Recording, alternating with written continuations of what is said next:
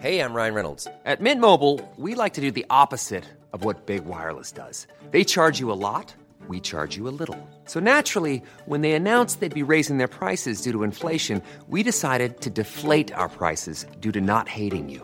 That's right. We're cutting the price of Mint Unlimited from $30 a month to just $15 a month. Give it a try at mintmobile.com slash switch. $45 upfront for three months plus taxes and fees. Promo rate for new customers for limited time. Unlimited more than 40 gigabytes per month. Slows. Full terms at mintmobile.com. Dear listeners, good morning and welcome to Comme d'Archi, the podcast that opens the doors to the fascinating world of architecture. For newcomers, let me introduce myself. I'm the spokesperson of Anne-Charlotte Depincé, PhD in History of Architecture, published author, head of a communication and development agency based in Paris, France, dedicated to architecture. Let's meet every week to discuss culture and architecture with specialists and learn how to look at projects through a context and diversity lens. Thank you for being with me today, and now it's time for talent. Bienvenue dans Comme d'Archi.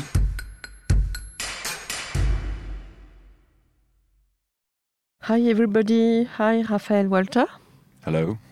Thank you for being with us today. You are architect.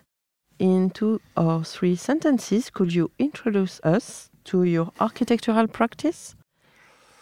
Right. So, my name is Raphael Walter. I uh, graduated as an architect uh, about five years ago, and I, uh, I'm one of the three founders of the cooperative Anatomie d'Architecture, based in Paris and Marseille.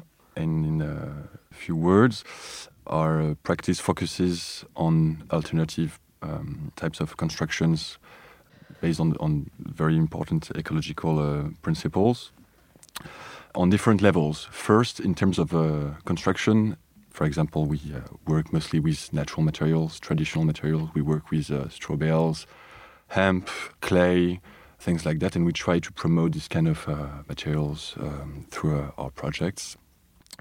Uh, we we also focus on research. We do a lot of research in our practice research is actually the what was the, the founding base of our uh, of Anatomie d'Architecture. Two years ago, we uh, started project with uh, Mathis Rager, uh, my uh, architect colleague, and Emmanuel Stern, who's an anthropologist, and um, we did a research project called the Tour de France des maisons écologiques, the Tour de France of ecological houses and we documented uh, 30 different projects all uh, all around France. And we, from this uh, research, we made uh, an exhibition, and then we published a book. And the idea was to communicate to um, so mainstream mainstream audience uh, what exists in terms of uh, alternative types of constructions in France. And we keep doing this type of research projects today, still focusing on materials and different regions in France. And the third thing we, we focus on in our practice is um, teaching and transmission. We uh, through different um, mediums, through uh, classes in architecture schools and such, through lectures, through uh, participative uh, construction weeks, as we've done recently in Normandy. I think that uh, that's about it.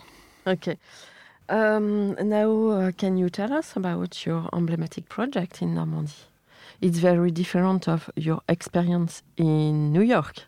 Yes, yes. um, in uh, my previous experience of architecture before founding uh, Anatomie d'Architecture, I uh, experienced ecological uh, architecture a little bit uh, when I was working in the United States, in New York, and it was a very interesting project, an ecological house. But um, you are more purist.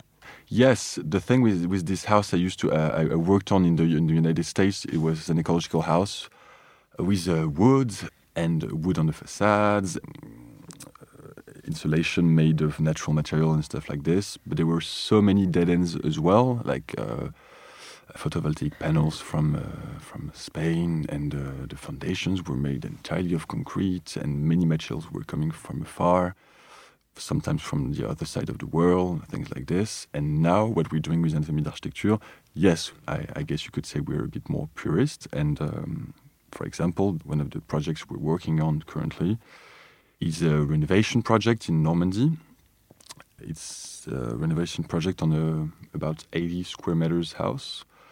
It's a project that um, combines both renovation and an extension. We renovate a tiny sort of cottage, I think would be the English word to Yes, describe Longère.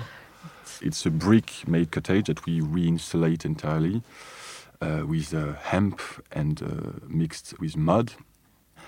And we add to this uh, little cottage an extension that's made of uh, wood frames. And uh, we try through this extension to reinterpret and uh, remo- remodernize the construction method of colombage, which I think is called a wood frame as well in, uh, in English. That we insulate as well with, uh, with hemp and uh, mixed with mud. That is a reinterpretation of the technique called le torchis. That's very, very common in Normandy. So what we're trying to do with this project is to combine traditional knowledge and traditional um, practices with what we can do today with um, modern techniques, but still using natural materials coming from a very, very limited um area. So we, we defined constraints at the base of this project that were first working with traditional technique and natural materials, try not to use any concrete, try to use not any plastic, even though we, we, we had to um, do some concessions, and to use materials exclusively from less than uh, 100 kilometers. Uh, so through this project, we, we managed to put at stake our three uh, ways to practice our uh, architecture through construction with by choosing natural materials, by choosing natural materials from not afar. Also, uh, research. We had to do a huge research to uh, to find all the materials from less than 100 kilometers. We visited forests where the wood that is that's in the house is from. We visited um, hemp fields. We visited uh, traditional brick factories, uh, but uh, also carriers to be aware and to be able to tell our clients what's in your house. It comes from there. It was transformed there. It was uh, set up this way, and this is how it's going to work in your house. So that's the research, and then we also do uh, transmission and teaching through this project. We um, welcomed three weeks ago 14 volunteers came to our uh, construction site, to the house's construction site, to learn a technique, a traditional technique called les quenouilles, which is a way to make flooring and to do uh, phonic insulation between different uh, floors. And it's a technique that's uh, made of wood sticks that you can literally uh, cut at the back of your garden. And then around these wood sticks, you sort of roll straw and mud, just sort of sculpt it. And then you, you put it um, in between your different purlins.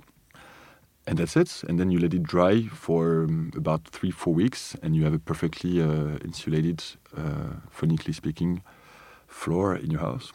Well, and it was a big success. And, uh, and, and many, many people came to also visit the construction site, the participative construction. There were uh, more than 100 people that came from the village uh, next to the, the Costil. So it was a success, and I think we're going to do it again. Do you think it's a new methodology? Yeah, I think there's a huge potential behind this um, on the, the three different aspects, both constructions, research, and pedagogy. Well, for, for example, regarding pedagogy, I think there's a, a very, very big potential in the fact that we know that many people would be ready to be volunteers to learn new techniques, to learn things from very, very uh, knowledgeable uh, craftsmen. And uh, I think it would, it would enable people that would think that they would not have enough money or enough uh, knowledge to build differently. But if they know that they're going to be accompanied by craftsmen that can also be teachers and train uh, other people for uh, techniques, and know that volunteers would be interested in uh, working on these kind of techniques, people maybe would dare a bit more trying new things. So I think there's potential behind this. Also, uh, yeah, I think uh, regarding research, I think yeah maybe it's a part of a new and different method- methodology. At least it really feeds our practice uh, deeply and very intensely.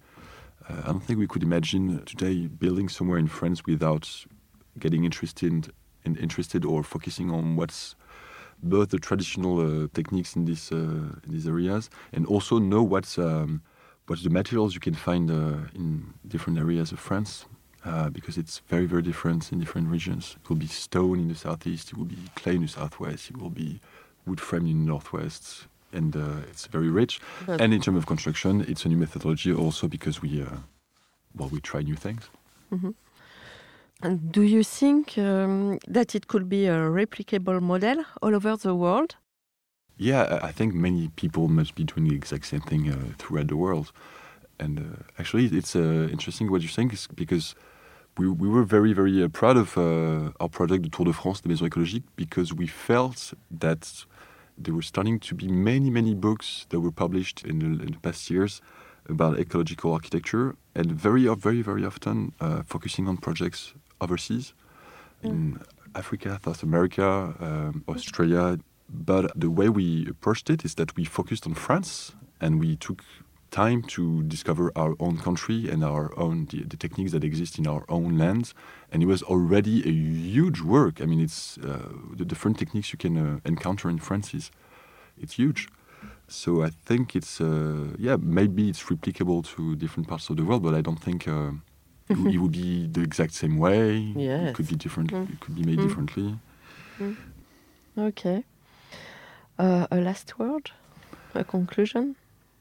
Uh, last word. Um, as uh, we often say with Mathis, what we really like in our practice is to raise questions and not um, propose answers, because we are um, we like to think that we learn things from people still, and more than we uh, we try to convince people of what we're doing. I mean, we we're still very very uh, young and uh, and naive on many things, and.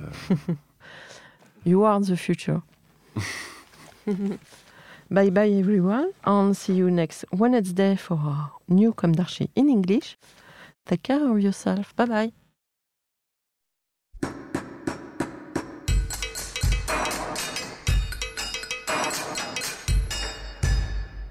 Thank you for listening. Don't forget to tune in to our previous content on Instagram at Comme d'Archi Podcast. If you like it, make sure to promote the podcast by giving it five stars on Apple Podcast and adding a comment, or on any of your favorite podcast platforms. And don't forget to subscribe and listen to all of our episodes for free. See you soon, and until then, take care of yourself. Mom deserves the best, and there's no better place to shop for Mother's Day than Whole Foods Market. They're your destination for unbeatable savings, from premium gifts to show-stopping flowers and irresistible desserts. Start by saving 33% with Prime on all body care and candles. Then get a 15-stem bunch of tulips for just $9.99 each with Prime. Round out Mom's menu with festive rosé, irresistible berry chantilly cake, and more special treats. Come celebrate Mother's Day at Whole Foods Market.